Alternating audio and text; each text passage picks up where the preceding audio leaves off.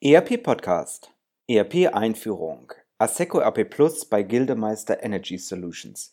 Ein Interview mit der Business Process Managerin Lena Held. Gildemeister Energy Solutions hat 2018 als mittelständisches Unternehmen in relativ kurzer Zeit ein ERP-System eingeführt. Über die Erfahrungen und Erkenntnisse unterhalte ich mich heute mit der verantwortlichen Projektleiterin Lena Held. Erfahren Sie im ersten Teil des Interviews unter anderem, wie das Unternehmen erfolgreich bei der Einführung vorgegangen ist, warum man sich für genau dieses ERP-System entschieden hat und wie das System dabei hilft, mehr Transparenz für das Unternehmen zu schaffen.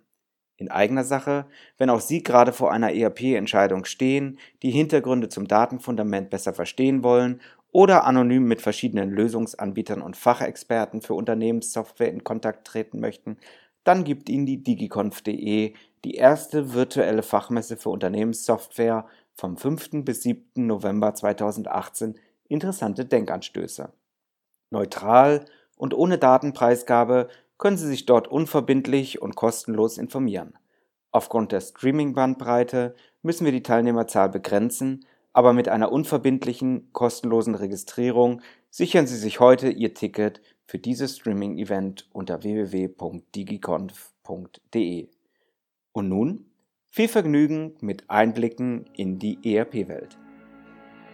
Herzlich willkommen zum ERP-Podcast, dem Podcast für alle, die sich aktiv mit dem Einsatz und der Gestaltung von Unternehmenssoftware und den daraus entstehenden Veränderungen und Potenzialen in Unternehmen auseinandersetzen wollen. Mit diesem Podcast möchte ich Sie mit eigenen Gedanken und Interviews bei der Gestaltung moderner IT-Konzepte nebenbei, also zum Beispiel beim Spazierengehen oder Autofahren, begleiten – damit möchte ich Ihnen in dieser von technologischen Veränderungen geprägten Zeit Informationen anbieten, die sich in Zeitschriften, Fachbüchern und wissenschaftlichen Artikeln in dieser Form nicht darlegen lassen und für die sich im hektischen Alltag ohnehin nicht die Zeit findet. Mein Name ist Axel Winkelmann. Ich bin Professor für Betriebswirtschaftslehre und Wirtschaftsinformatik an der Universität Würzburg. Herzlich willkommen zurück zum ERP-Podcast. Wir wollen uns heute nochmal ein bisschen äh, dem Thema ERP-Einführung nähern. Ich bin heute zu Gast in einem mittelständischen Unternehmen. Herzlich willkommen, Frau Held. Wunderbar, dass Sie sich ein bisschen Zeit genommen haben und ich bin sehr, sehr gespannt über die Themen, über die wir heute auch reden werden.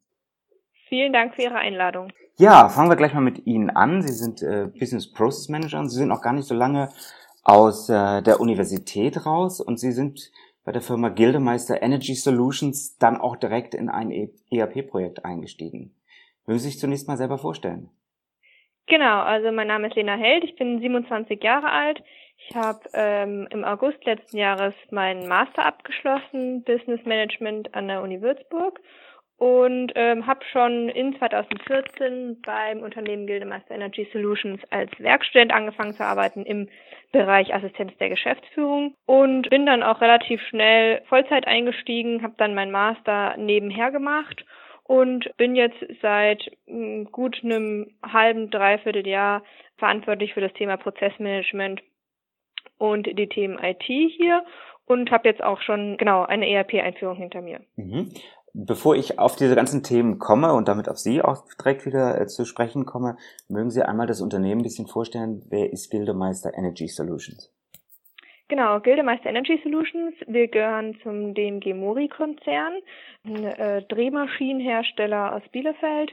Und wir sind sozusagen die Sparte der erneuerbaren Energien.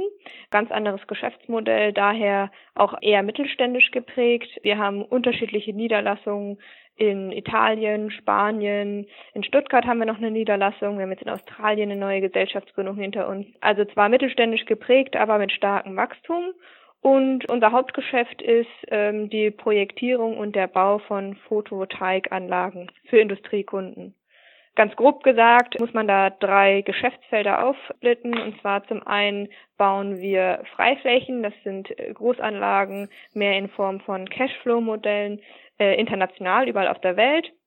Und damit helfen wir äh, unseren Kunden, ja, unabhängig von, von Strompreis zu werden und einen gewissen Autarkiegrad auch zu erreichen. Und oft sind da äh, Investoren im Spiel, Kunden und ja, das sind Projekte in mehreren Millionen Höhen und die gehen dann auch über Monate hinweg, der Bau. Mhm. Und die zweite Sparte ist der Bereich Energy Systems. Da statten wir äh, bekannte Discounterketten mit Photovoltaik-Dachanlagen aus, oft in Kombination mit E-Ladesäulen, also für Autos oder Fahrräder vor dem Geschäft. Und da geht es eben darum, zum einen auch äh, unabhängig von Stromkosten zu werden und zum anderen natürlich so das grüne Image zu verbessern und dem Kunden natürlich die Möglichkeit zu geben, während er einkauft, sein E-Fahrzeug zu laden. Und die dritte, der dritte Geschäftsbereich fokussiert sich auf den Service für das Ganze, also im Prinzip After Sales. Die Anlagen müssen gewartet werden, die müssen gereinigt werden, gemonitort werden, das heißt, es muss analysiert werden, wie gut laufen die Anlagen, wie viel Ertrag bringen sie. Und das passiert auch bei uns. An sich fertigen wir nicht selbst, sondern wir projektieren. Das heißt, wir helfen dem Kunden sozusagen das perfekte Projekt für ihn zu finden oder zu gestalten eventuell einen Investor zu finden, die Finanzierung zu strukturieren, dann die ganze technische Beratung, wie die Anlage aussehen soll, was für Komponenten verbaut werden und dann sourcen wir auch. Also wir kaufen auch dann für den Kunden ein und im Prinzip verkaufen wir einen schlüsselfertigen PV-Park. Okay. Genau. Jetzt sind Sie ja nicht ITler, Sie sind auch nicht Teil der Geschäftsleitung, sondern Sie sind, zumindest laut Ihrer Signatur, Business Process Managerin. Genau. Was heißt das zunächst und warum hat das ein Konzern nicht zentral, sondern sozusagen dezentral äh, für seine Tochter etabliert, für eine mittelständische Tochter? Ähm, also wie schon am Anfang gesagt, unterscheiden sich die Geschäftsmodelle zum Maschinenbau extrem. Ähm, dadurch haben wir, sage ich mal, die Chance, dass wir hier strukturell und müssen auch strukturell da so ein bisschen anders agieren. Ähm, gerade weil die Branche so agil ist und volatil ist, mussten wir uns auch da so ein Stück weit anpassen. Also beispielsweise in der Photovoltaikindustrie, die hatte ja auch einen, einen, großen Crash, da sind ja auch einige ja, Mitwettbewerber von uns gegangen. Und bei uns ist es halt so, dass man sagt in der Branche, es ist schwierig, jetzt einen großen Stamm an Mitarbeitern aufzubauen oder viel ähm, ja ja, viele Mitarbeiter und wenn das Geschäft dann wieder ein bisschen schwankt, dann hat man natürlich da so ein bisschen Schwierigkeiten. Das ist so der Unterschied zum, zum großen Maschinenbauer. Deshalb vielleicht so die Idee, und das ist, als ich als Werkstudent hierher gekommen bin, war so eine meiner ersten Aufgaben, ich sollte einen KPI-Report für, für meinen Chef entwickeln oder erstellen.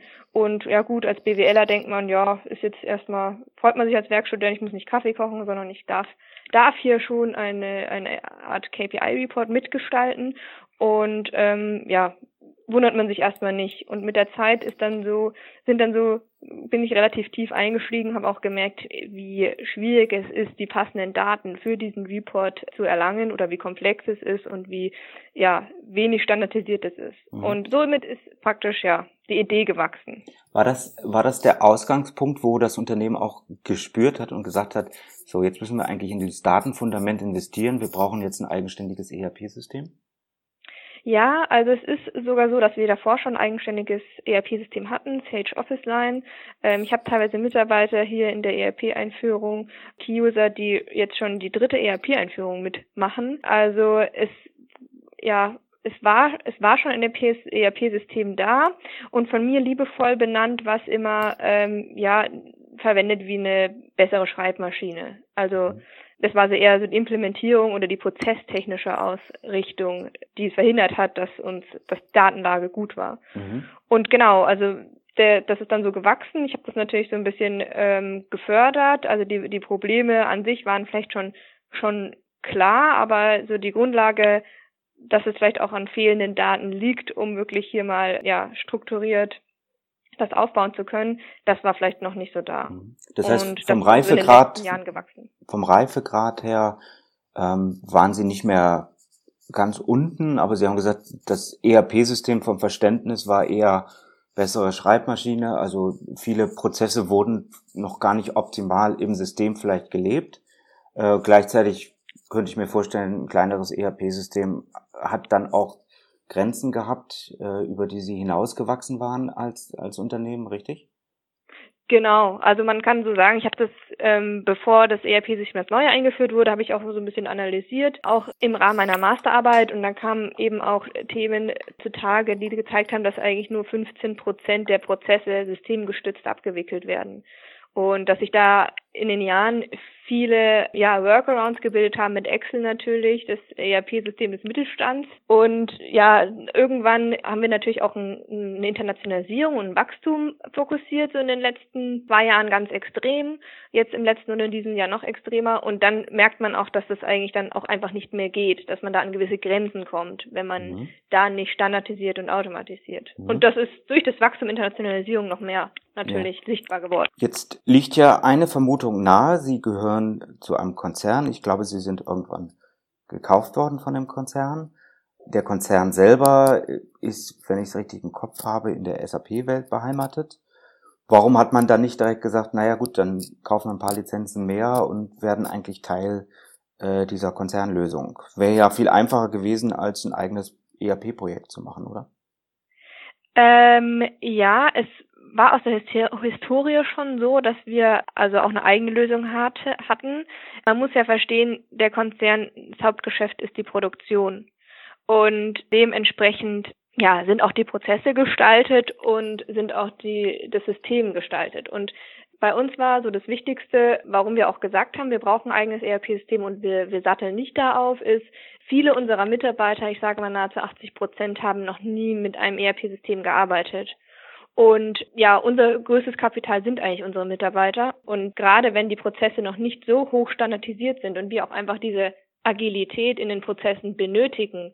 Bei uns ist nicht wie im großen Konzern, da fängt der Prozess bei einem Schritt an und hört beim letzten auf und davor macht er, macht einer, bearbeitet einer das oder bereitet es vor und danach arbeitet ein anderer weiter, sondern es ist bei uns auch so, dass gerade in Urlaubszeiten oder dass äh, teilweise Personalunionen entstehen, dass man da so ein bisschen Flexibilität braucht. Und deshalb brauchen, haben wir auch ein System gebraucht, das äh, zwar uns Grenzen bietet in den Prozessen und uns sozusagen lehrt, diese Grenzen einzuhalten, aber das ist auch jetzt nicht von jetzt auf gleich sozusagen Prozess-Exits erzeugt und halt ohne den wir nicht weiterarbeiten können. Und deshalb war so, deshalb ist es so schwierig, dass da einfach wenig Synergieeffekte zum Maschinenbauer da sind in den Bereichen. Okay. Das heißt, Sie sagen, haben jetzt erstmal sozusagen auf der grünen Wiese gesagt, wir suchen jetzt mal aus unseren Bedürfnissen heraus das ERP-System. Es war nicht ein Hersteller äh, vorbelegt an der, äh, an der Stelle oder eine äh, Systemgattung oder ähnliches äh, vorbelegt.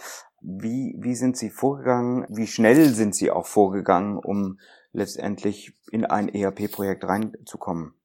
Also die Idee wirklich gewachsen ist, wie gesagt, eher so unterschwellig und dann präsent sozusagen das erste Mal vom Führungsteam kommuniziert wurde die Idee Anfang letzten Jahres. Und dann haben wir uns relativ schnell dran gemacht, um passende Lösungen zu suchen. Da war, wurde kein Hersteller vorbelegt, sondern wir haben uns wirklich auch orientiert, was macht die Branche. Also die Photovoltaikbranche ist einfach auch sehr speziell und wie schon gesagt, jedes Projekt ist, ist unterschiedlich.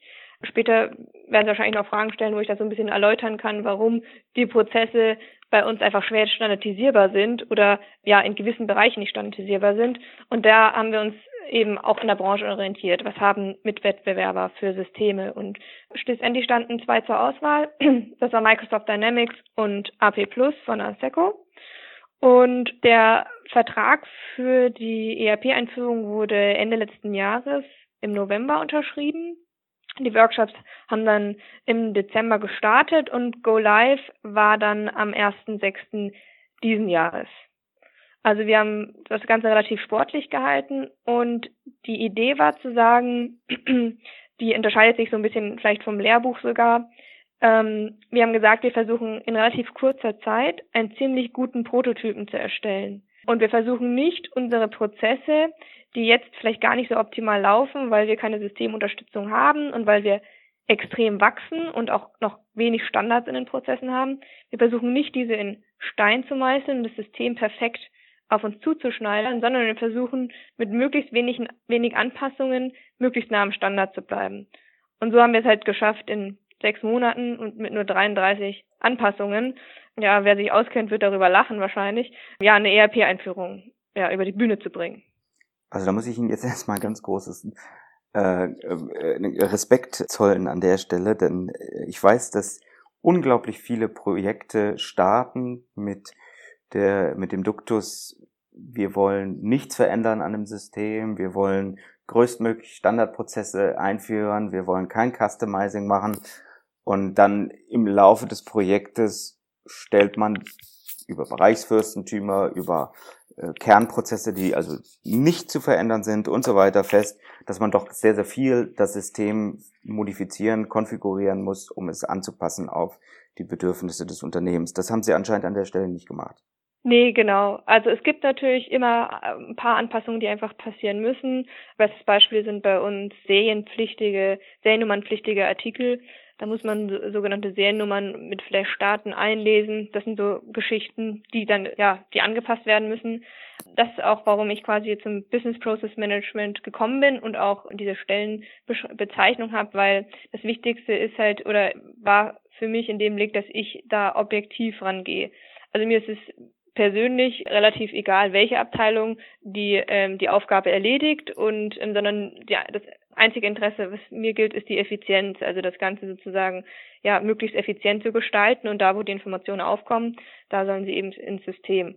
Und da wurde dann jede Anforderung genau unter die Lupe, Lupe genommen. Also jeder Mitarbeiter, der ja einen speziellen Wunsch hatte oder jede Abteilung wurde genau unter die Lupe genommen, muss ich vielleicht eher sogar was an meinem Prozess umstellen, um das zur Verfügung zu stellen, was er braucht oder wie kann ich das im System so abbilden? Mhm.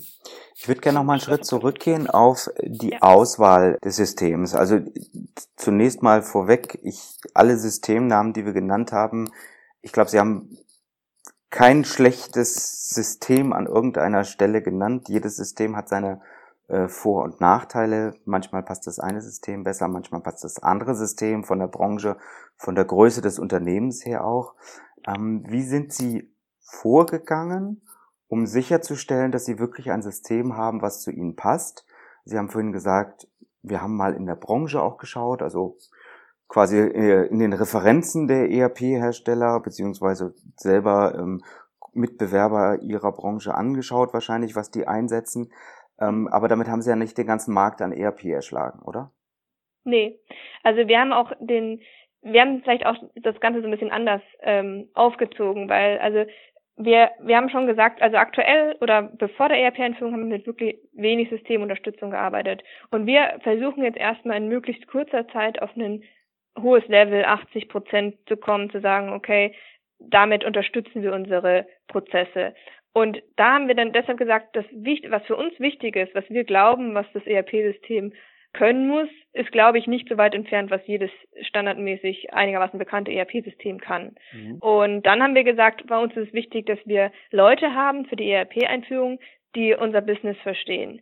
Weil ich habe es immer so erklärt, wir können den Porsche vor der Tür stehen haben, das beste System und es kann jegliche Anpassung, kann all, alles unterstützen, was wir machen. Wenn wir den nicht fahren können, tut uns das recht wenig. Deshalb haben wir relativ früh schon viel Wert auf Change Management gelegt und eben, dass die, die Berater auch unser Business verstehen und nicht erst nochmal eigentlich ein halbes Jahr brauchen, um unser Geschäftsmodell zu verstehen. Wir verkaufen nicht einfach Pommes von der Stange, das ist vielleicht so ein bisschen das Problem.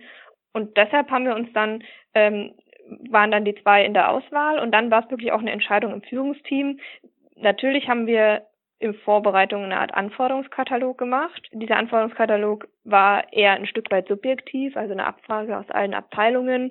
Ähm, da, das war dann am Ende, waren es dann so 50 bis ja 80 Seiten circa, wo zusammenkam, was für was für Anforderungen haben denn die einzelnen Abteilungen. Und ja, da haben wir dann eben gesehen, dass das beide Systeme bieten. Und dann haben wir so ähm, Art Präsenzveranstaltungen, äh, Mini-Workshops gemacht mit beiden, wo dann auch wirklich die Anwender sich das mal angucken konnten, wie das aussieht. Und dann haben wir uns für AP Plus entschieden, weil es aufgrund vor allem von der Usability. Okay, genau. das wäre jetzt sozusagen auch direkt die nächste Frage. Aseco AP Plus, ähm, gerade im Anlagenmaschinenbau ja eins der ähm, besseren Systeme auch an der Stelle, präferierten Systeme. Äh, also Usability, haben Sie gesagt, ist eins der großen Themen für Sie gewesen. Gab es weitere Themen, warum Sie gesagt haben, AP Plus ist ein äh, geeignetes System für Sie? Ja, also bei AB Plus ist so, dass man ähm, gerade im Mittelstand muss man auch immer gucken, dass man ein System hat, dass man auch selbstständig einigermaßen warten kann. Also im Sinne, das heißt Anpassungen, die jetzt nicht am Code sind, sondern die einfach in der Systemkonfiguration möglich sind. Und da hatten wir natürlich keine Lust, wirklich da wegen jeglicher Anpassung, gerade Volatilität, immer ja, neu anzufragen oder einen Berater zur Rate zu ziehen. Und bei AP Plus eben ist das möglich, relativ viel selber zu machen, ohne das System an sich zu verändern. Und ja, wir haben uns dann entschieden darüber hinaus, und weil das sind viele Systeme, wo sich auch unterscheiden und wo es Probleme gibt, ist auch das Thema Reports oder Statistiken, Berichte. Ähm, das heißt, wenn ich mir Rohdaten irgendwie aggregieren möchte oder äh, filtern möchte und sie dann an die Oberfläche bringen will, da unterscheiden die sich sehr stark und es ist auch nicht immer ganz einfach, wenn man da ähm, auf eine SQL-Datenbank zugreift. Und deshalb haben wir uns dann auch entschieden, relativ früh schon vor Projektstart, wir möchten ein Data Warehouse implementieren und haben ein Business Intelligence Tool noch dazu gekauft, so dass wir praktisch schon diese, diese Schwierigkeit aus dem ERP-System an sich rausziehen und wiederum in das Data Warehouse ziehen, sozusagen, dass die Daten nochmal standardisiert, normalisiert werden mhm. und dass wir da so passende Berichte rausbekommen. Sie sagten vorhin, da muss auch irgendwo die Chemie stimmen zum ERP-Hersteller. Man muss selber das Gefühl haben, oder nicht nur das Gefühl, dass die Berater, die das Projekt mit einem gemeinsam umsetzen, auch in gewisser Weise die Geschäftsmodelle äh, verstehen, vielleicht sogar eine gewisse Branchenaffinität haben. Wie, wie haben Sie das rausbekommen und, und wie war dann Ihr Erleben sozusagen tatsächlich in dem Projekt? Wir wussten eben, dass einer unserer Hauptkonkurrenten oder Mitbewerber auch AP Plus eingeführt hat und ja, haben uns dann ein Stück weit in, in der Projektanbahnungsphase konnten wir auch dann mit den ja, Personen sprechen, die da so ein bisschen Erfahrung in der Branche hatten. Bei dem anderen System war es dann eher so, da hat man halt, es ist relativ groß und standardisiert aufgebaut, da hat man dann halt so ja genannte Partner, die halt möglichst lokal in der Nähe sind und da war es dann eher schwierig dran zu kommen an die Personen, die wirklich auch schon in der Branche etwas gemacht haben. Und ja, das unser Vorteil war dann wirklich auch, dass wir einen Projektleiter hatten, der aus in der Branche schon ein ERP-System eingeführt hat, mhm. der sich da relativ gut ausgekannt hat. Und das hat natürlich total unterstützt. Und dann das, was halt wirklich viel hilft und was bei uns auch geholfen hat und auch immer noch so ist, ist, dass es auch nicht unbedingt eine Beziehung von ja Lieferant und Kunde immer ist, sondern wirklich alle haben an einem Strang gezogen und ja wirklich in kürzester Zeit das auf die Beine gestellt, was was jetzt jetzt da ist. Und es ist eigentlich eher ja mehr eine Zusammenarbeit, auch wenn natürlich logischerweise Interessenkonflikte so ein bisschen bestehen. Aber grundsätzlich war das einfach eine sehr gute Zusammenarbeit und das glaube ich maßgeblich für den Projekterfolg. Mhm. Wie funktioniert dann eine Konsolidierung in das sozusagen Hauptsystem der Holding oder des Konzerns? Ähm, das ist, das ist eine ja indirekte Schnittstelle, also da gibt es keine Schnittstelle. Das ist, ist auch gut so, ist auch so die Idee. Der Konzern hat relativ viele ja, Tochtergesellschaften bzw. Standorte und das wird dann manuell konsolidiert. Mhm. Okay. Ja. Ich weiß, dass das für einen Mittelständler nicht so einfach ist, so ein Projekt zu stemmen. Erstens, wir haben unglaublich viel äh, Tagesgeschäft, ja, also die Mitarbeiter loszueisen ist sicherlich ein Problem. Und zweitens, die Mitarbeiter sind ja auch gar nicht so oder das ist ja da gar nicht unbedingt deren äh, Erfahrungswelt. Das heißt, wir stoßen wahrscheinlich in so einem Projekt auch immer wieder auf viele Probleme, die gar nicht so sehr mit der Technik, Sie haben eben beispielsweise Data Warehouse, Konsolidierung der Daten und so weiter angesprochen, äh, die darauf beruhen, sondern die, die vielmehr in den Köpfen äh, der Mitarbeiter äh, sind. Und ich weiß, dass das ein ganz äh, spannendes Thema ist. Ich habe mal einen Vortrag von Ihnen hören dürfen, wo Sie gesagt haben, ich bin den ganzen Tag mit einer äh, Kaffeetasse äh, durch das äh, Unternehmen gelaufen, natürlich ein bisschen übertrieben äh, dargestellt jetzt. Ähm, darüber würde ich mich wahnsinnig gern mit Ihnen unterhalten. Ich schaue jetzt einmal ein bisschen auf die Uhr.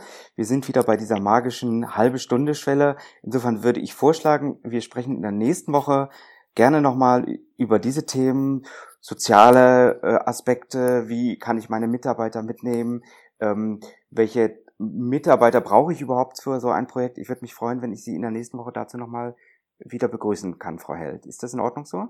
Ja, natürlich, sehr gerne. Dann danke ich für heute ganz herzlich äh, für das Interview und ich freue mich, dass wir nächste Woche mit dem Thema ERP, AP Plus Einführung bei Gildermeister Energy Solutions weitermachen können. Vielen Dank. Vielen Dank Ihnen.